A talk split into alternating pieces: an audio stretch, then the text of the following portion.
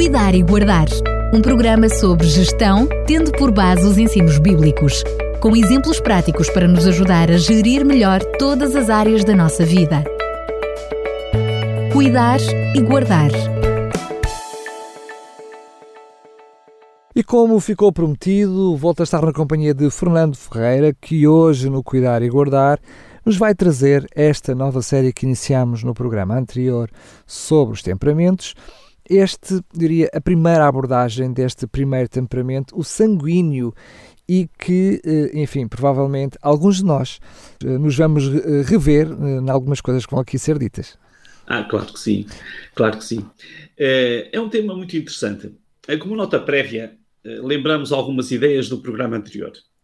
Desde Hipócrates, que muitos olham com interesse para a teoria dos quatro tipos de temperamento, na tentativa de compreenderem melhor as diferentes reações do ser humano. Como referimos, são eles o sanguíneo, o colérico, o melancólico e o fleumático. São os temperamentos uh, que motivam as reações no íntimo de cada um quando é atingido por acontecimentos externos ou pelos próprios pensamentos. Como é que reage? Quando refletimos sobre estas questões, é importante lembrar que ninguém se caracteriza por apenas um temperamento. Por exemplo, uma pessoa pode ser predominantemente colérica, um exemplo, 60%, pode ser simultaneamente 20%, 20 sanguínea e 20% flemática, por exemplo. Ao fazer os testes, estas classificações descobrem-se. Esta pluralidade pode dar algum equilíbrio à personalidade. Hoje vamos debruçar-nos sobre as reações típicas do sanguíneo. A pessoa que tem o temperamento sanguíneo é caracterizada por ser extrovertida, otimista, são pessoas alegres, esperançosas, calorosas, amáveis, simpáticas. De modo geral, são explosivas também, instáveis emocionalmente, impulsivas e até egoístas. É um retrato muito interessante. Conhece alguém que tem alguma dificuldade para ficar quieto e para ficar calado? Eh, está sempre a dizer piadas ou que interrompe sempre que alguém está a falar? Então é provável que tenha aí um, um sanguíneo diante de si a pessoa dessa semana escolhia um sanguíneo para nós, uh, é um sanguíneo conhecido da maioria de todos nós, para nós uh, tentarmos perceber as suas características. Gostaria de o convidar a reparar no comportamento de um homem da antiguidade, bem conhecido. Foi pescador, pregador, escritor. Estou a falar de Pedro. Poderíamos ter escolhido uma figura pública, não faltariam em sanguíneos para nós escolhermos. Um político, um escritor, um pintor, mas escolhemos uma figura da história bíblica, pois penso que há mais possibilidade de todos terem acesso à sua vida, à sua, à sua biografia.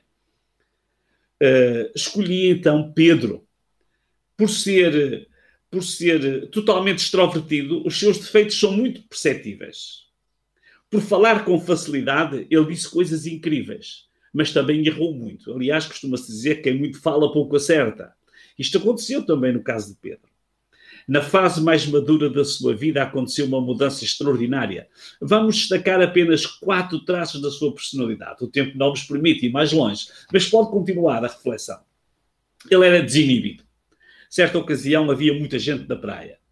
Jesus ensinava à multidão a partir do seu próprio barco, do barco de Pedro. Quando terminou o seu discurso, Jesus disse a Pedro: Faze-te ao mar alto e lancei as vossas redes para pescar. E respondendo Simão, disse-lhe: Mestre, havendo trabalhado toda a noite, nada apanhamos, mas sob a tua palavra lançarei a rede. Numa outra versão, mas já que tu dizes, vou lançar as redes. Esta é uma característica muito interessante dos sanguíneos, porque eles gostam de agradar a toda a gente. A verdade é que naquele dia eles apanharam muitos peixes. E então Simão Pedro, sanguíneo, emocionado, desinibido e sem acanhamento, o que é que fez? Prostrou-se aos pés de Jesus na praia dizendo: Senhor, ausenta-te de mim, que sou um homem humilde e pecador. Muito interessante. É uma Os outros não fizeram isto, foi Pedro. Porquê? Porque ele era assim, muito espontâneo. Era falador também. Certa ocasião, tentando motivar os seus discípulos à reflexão, Jesus perguntou: Quem dizem os homens ser o filho do homem? E os discípulos disseram: Uns dizem que é João Batista, outros Elias, outros Jeremias, ou um, ou um dos profetas. Mas Jesus reformulou a pergunta: E vós, quem dizeis que eu sou? Quem respondeu? O extrovertido Pedro. Instantaneamente, Pedro respondeu: Tu és o Cristo, filho do Deus vivo. numa outra tradução, diz: Tu és o Messias, o Filho de Deus vivo. É uma declaração muito importante. Jesus exclamou: Feliz de ti, Simão, filho de Jonas, porque não foi o entendimento humano que te revelou isso, mas o meu Pai que está nos céus. Aqui temos um homem que falava espontaneamente e às vezes dizia coisas inspiradas até, mas era o primeiro a falar. Depois, outra característica do sanguíneo é que ele era interesseiro. Uma vez, um jovem rico, um príncipe jovem rico, foi ter com o mestre. Ele queria fazer o que fosse preciso para ter a vida eterna.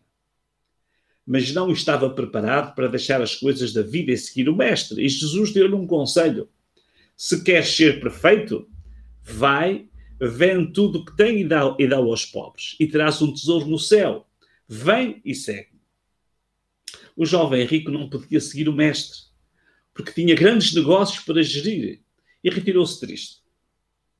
Jesus comentou: Em verdade vos digo que é difícil entrar um rico no reino dos céus. Não é por ser rico, não é por ter muitas coisas, mas é porque as muitas coisas não lhe deixam espaço para Deus. E o Pedro, o sanguíneo e interesseiro, falou e perguntou: E nós que deixamos tudo e te seguimos, que receberemos. Talvez os outros pudessem pensar nisto, ou não. Mas Pedro pensou logo: então, se, se nós deixarmos tudo, o que é que vamos receber? Uma outra característica deste Pedro é que ele era inconstante. Aquele Pedro que, no fim da última ceia, declarou: Senhor, estou pronto a ir contigo até à prisão e à morte. Extrovertido, impulsivo. Ele não se conseguiu, não conseguiu conter. Em menos de 24 horas, foi capaz de puxar de uma espada para defender o mestre e cortou a orelha de um, de um homem, foi explosivo naquele momento, mas não resistiu à pressão e também foi capaz de negar o mestre. Diz o texto que então prenderam-no a Jesus e o levaram e o meteram na casa do sumo sacerdote. E diz que Pedro seguia de longe, simpático, porque os outros fugiram. Mas Pedro não podia deixar o seu mestre e seguiu. Havendo-se havendo acendido fogo no meio do pátio, estando todos sentados, assentou-se Pedro entre eles. Característica de um sanguíneo. O sanguíneo gosta de estar onde há gente, gosta de conversar, é muito, muito, é muito dado às relações. Os outros não estavam. Ele estava lá e foi sentar no meio daqueles que eles estavam à lareira. E, como certa criada, vendo estar assentado ao fogo, pusesse os olhos sobre ele, disse: Este também estava com ele. Porém, Pedro negou, dizendo: Mulher, não o conheço. Cá temos a instabilidade de Pedro. E um pouco depois, vendo o outro, disse: Tu és também deles. Mas Pedro disse: Homem, não sou. E passada quase uma hora, um outro afirmava, dizendo: Também este verdadeiramente estava com ele, pois também ele é Galileu. E Pedro disse: Homem, não sei o que dizes. Isto, Marcos diz que ele começou a praguejar e a jurar, explosivo. E logo, estando ele ainda a falar, cantou o galo. E virando-se o Senhor olhou para Pedro, e Pedro lembrou-se da palavra do Senhor, como lhe havia dito: Antes que o galo cante, hoje me negarás três vezes. E saindo Pedro para fora, chorou amargamente. Cá temos a emoção de Pedro, emocionalmente instável. Conclusões. Que mini retrato tão incrível da personalidade de Pedro. Pode descobrir muito mais, porque há muito mais para descobrir. Diz um especialista que provavelmente é o personagem mais querido do Novo Testamento. Porque uh, Pedro era extrovertido, demonstrou bem os seus pontos fracos, mas os seus pontos fortes também lhe foram muito favoráveis. Alguns dias depois da ressurreição, Jesus teve uma conversa com Pedro. Como terminou esse diálogo? Simão, filho de Jonas, dizia Jesus, amas-me? Sim, entristeceu-se por lhe ter dito a terceira vez, amas-me? E disse-lhe, Senhor, tu sabes tudo, tu sabes que eu te amo. E Jesus disse-lhe, apacenta as minhas ovelhas. E depois acrescentou, presta bem atenção, quando eras novo, fazias o que te apetecia e ias para onde querias. Mas quando fores velho, estenderás as mãos e outros te guiarão.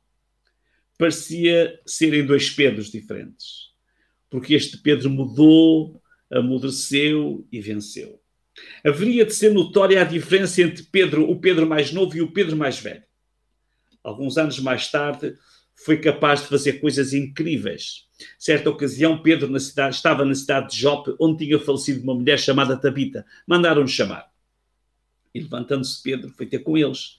E quando chegou, levaram ao quarto alto e todas as viúvas o rodeavam, chorando, mostrando-lhe as túnicas e vestidos que Dorcas fizera quando ainda estava com elas. Mas Pedro, fazendo-as sair todas, pôs-se de joelhos e orou. E voltando-se para o corpo, disse: Tabita, levanta-te. E ela abriu os olhos. E vendo a Pedro, assentou-se. E ele, tomando-lhe a mão, a levantou e, chamando os santos e as viúvas, apresentou-lhes, apresentou-lhe a viva. Se é sanguíneo, primeiro, pense nos seus pontos fortes, tente partir deles. É extrovertido, otimista, alegre, esperançoso, caloroso, amável, simpático. Que património de virtudes fantásticas. Segundo, acautela os seus pontos mais frágeis, pois terá tendência a ser explosivo, instável, impulsivo e até egoísta. Gostaria de deixar uma palavra de esperança de um outro personagem que iremos escrutinar num próximo programa. Diz eh, o apóstolo Paulo: E a paz de Deus, que excede todo o entendimento, guardará os vossos corações e os vossos sentimentos em Cristo. Guardará os sentimentos e os pensamentos. Isto não é fácil, mas de forma incompreensível ele guardará. Cuide de si, desenvolva os seus traços positivos, não desanime com aquilo que o desaponta a si mesmo mantenha a esperança e aprenda a estar atento ao lado menos agradável da sua personalidade. Pedro, o sanguíneo e muitos outros sanguíneos foram grandes seres humanos. Pode pedir a Deus que resolva os seus traços menos bons. Não esqueça de estar constantemente a cuidar e guardar. Olhemos para nós e descobramos a nós próprios. Creio que é um, é um desafio interessante para cada um dos nossos ouvintes. Claro que sim, eu estou certo que não fui o único a rever-se alguns desses aspectos. Todos nós nos vamos revendo. Muito bem, muito bem, que nos ajude também nós a sermos equilibrados. Ah, porque hum, certamente veremos isso ainda ao longo dos programas. Há esperança para qualquer temperamento, não é? Há esperança. Claro, esse progresso, esse, há esperança e há vantagens, quer claro. dizer, há, há vantagens nos aspectos positivos que são que devem ser realçados e depois podemos perceber aquilo que não é tão positivo, mas que nós podemos desenvolver e podemos realmente trabalhar. É esse o objetivo. Muito bem, e uh, no próximo programa, qual é o temperamento que uh, vamos abordar? Vamos falar sobre os coléricos. Os coléricos. Os explosivos, né? Uh, vamos falar um bocadinho sobre isso e ver as grandes vantagens e também as dificuldades que estas pessoas têm este tipo de temperamento apresentam. Muito bem, mais uma vez, Fernando Ferreira, muito, muito obrigado. Então, com alguma curiosidade que aguardamos pelo próximo programa, até lá, se Deus quiser. Até lá e um grande abraço para todos. Cuidar e Guardar um programa sobre gestão, tendo por base os ensinos bíblicos, com exemplos práticos para nos ajudar a gerir melhor todas as áreas da nossa vida. Cuidar e Guardar